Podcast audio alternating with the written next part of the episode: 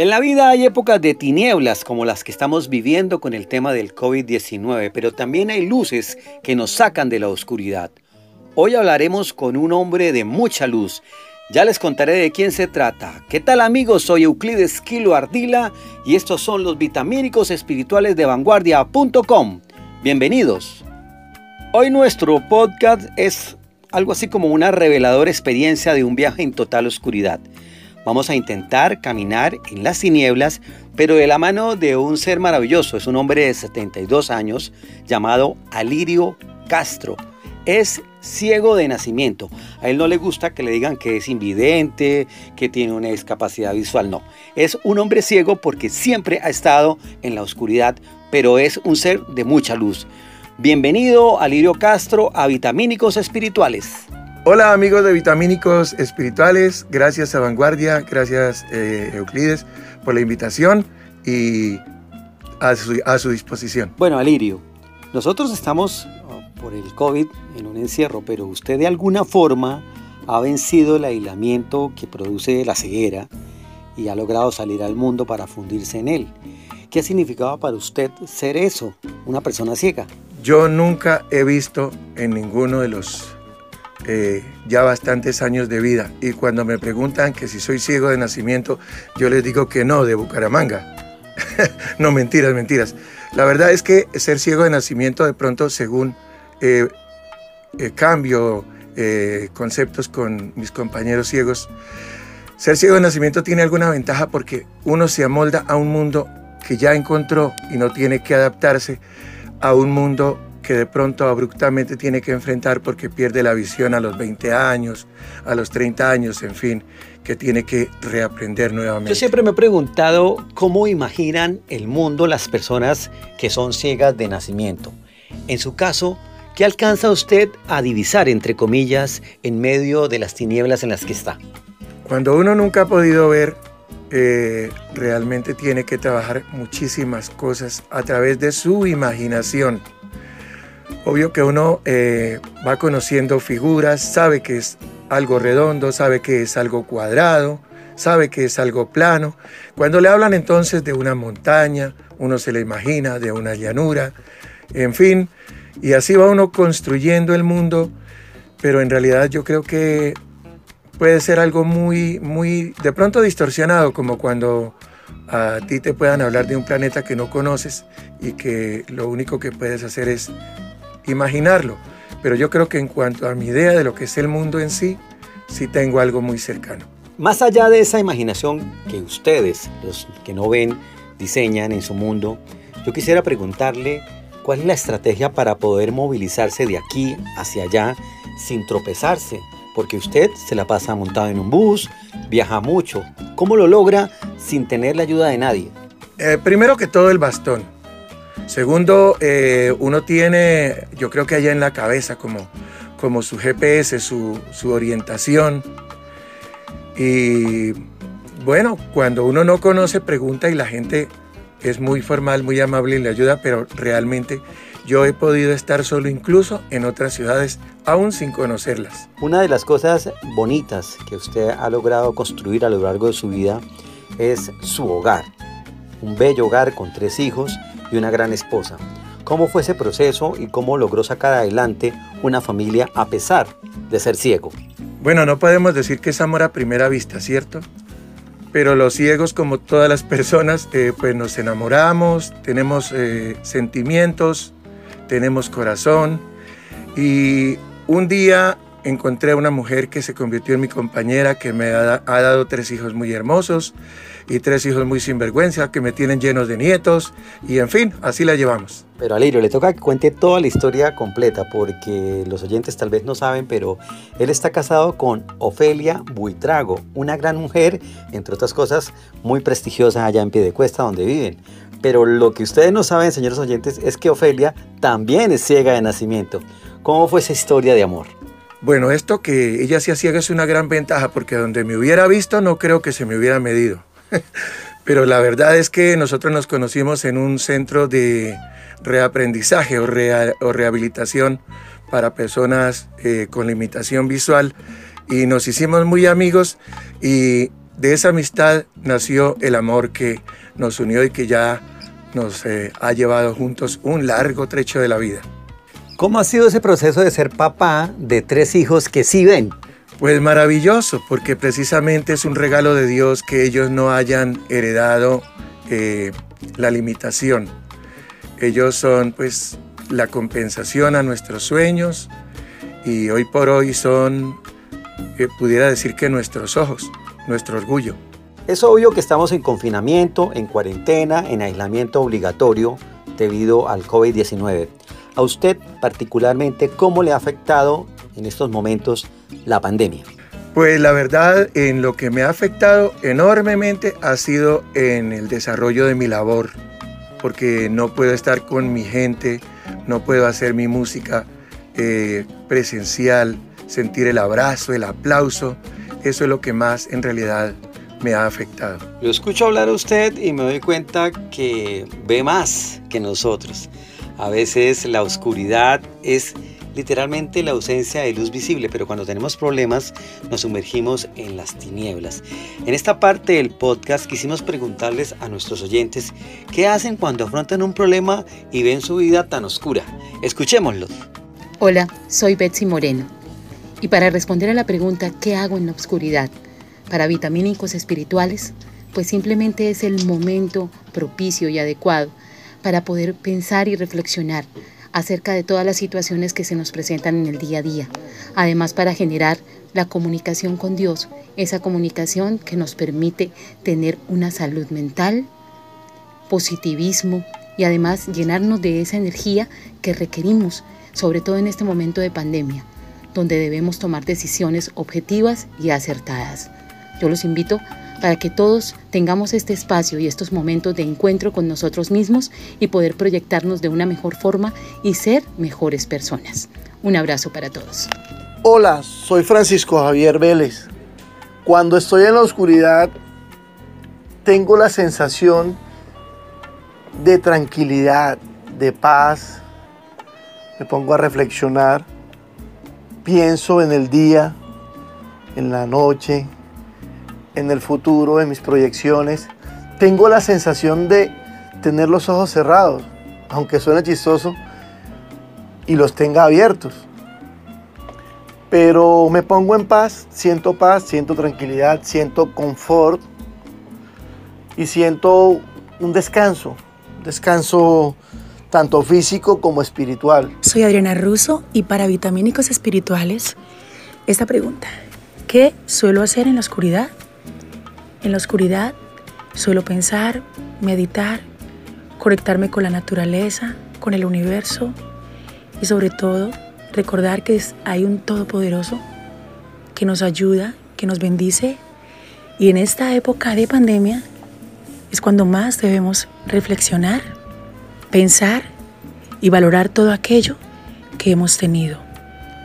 Los invito para que en la oscuridad meditemos, pensemos valoremos y amemos, porque amar es el arte de ser feliz. Muchas gracias a nuestros oyentes por compartir sus reflexiones sobre lo que hacen cada vez que tienen un problema o están en medio de la oscuridad.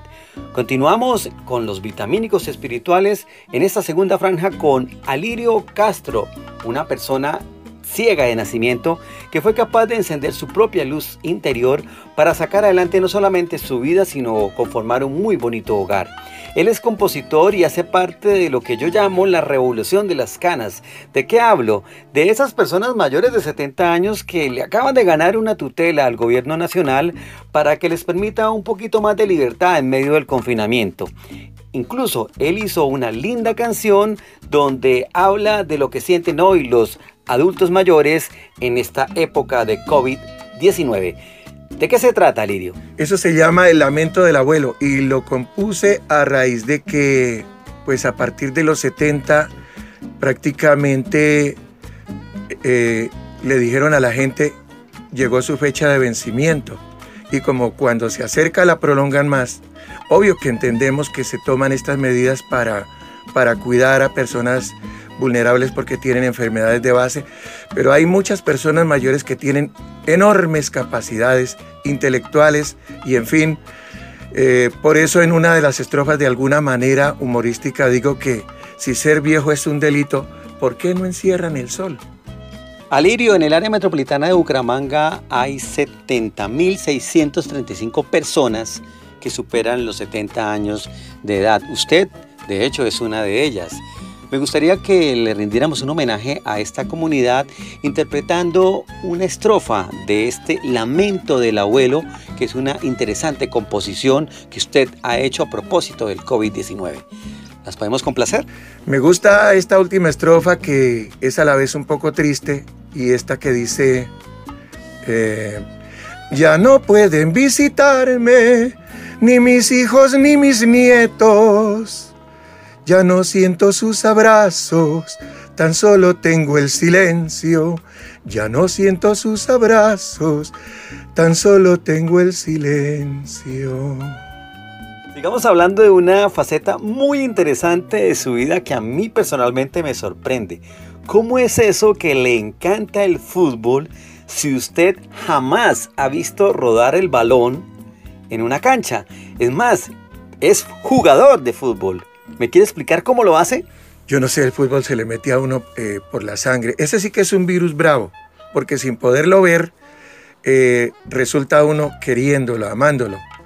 Eh, mis equipos son primero la selección Colombia, cuando Colombia no iba a los mundiales, era verde amarelo, Brasil, y naturalmente mi Bucaramanga del alma. Yo jugué fútbol con mis compañeros con balones llenos de cascabeles para sentir el ruido, o lo que es peor, con una lata que siempre le rompía la cabeza al arquero cuando se atravesaba para no dejarse hacer el gol. Lo acaban de escuchar, es hincha furibundo del Atlético Bucaramanga. Recuerdo por allá en los 80 un estribillo de una canción que decía así, soy leopardo a morir y es mi orgullo, porque les cuento que Alirio es el autor del himno oficial del Atlético Bucaramanga. Cuéntenos, ¿cómo nació esa canción?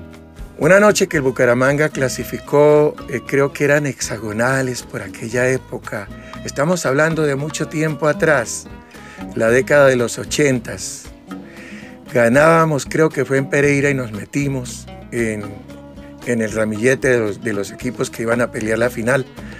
Y se me ocurrió eh, la estrofita, el corito que de una vez se lo cantan desde que me lo diga, que dice, soy leopardo a morir y es mi orgullo, mi camisa verde y mi escudo, es mi equipo el más grande del mundo, soy leopardo de alma y corazón. Y después fueron naciendo todas las estrofas que ustedes conocen. Sé que usted le compone al amor, le compone a la vida, le compone a la tercera edad, incluso a su equipo de fútbol.